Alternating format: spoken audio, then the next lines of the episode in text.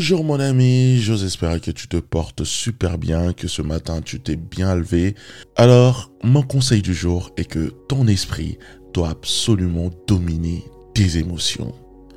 Parce que chaque décision que tu as prise sous l'émotion s'est avérée être une mauvaise décision. Réfléchis-y. Que ce soit dans tes relations, dans tes choix de vie, même dans les choix de ce que tu veux manger. Ton esprit doit absolument être plus fort tes émotions. Alors tu vas me poser la question, mais comment faire ça? C'est simple. Chaque matin, tu te lèves en n'ayant pas du tout envie d'aller travailler. Et tes émotions te disent à ce moment-là, vas-y, reste allongé.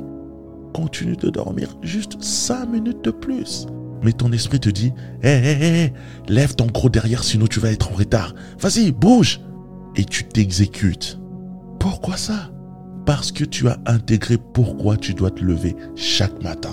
Alors trouve le pourquoi de chaque choix que tu t'apprêtes à faire et assure-toi que ce pourquoi soit aussi grand que la raison pour laquelle tu continues de te lever chaque matin alors que tu n'as qu'une envie, c'est de rester là et de continuer à dormir.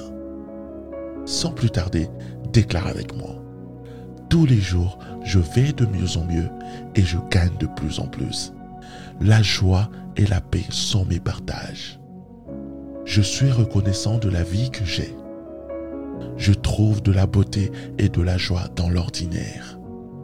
Ma vie est une paix constante.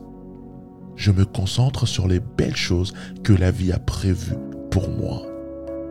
Merci à toi pour ces moments que nous passons ensemble depuis maintenant plusieurs mois. J'en suis très très reconnaissant. Vraiment, merci beaucoup.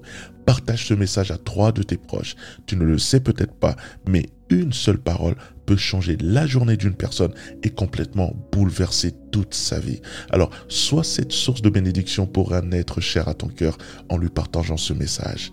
Et rappelle-toi, nous ne sommes qu'au début du voyage, mais celui-ci sera sans limite.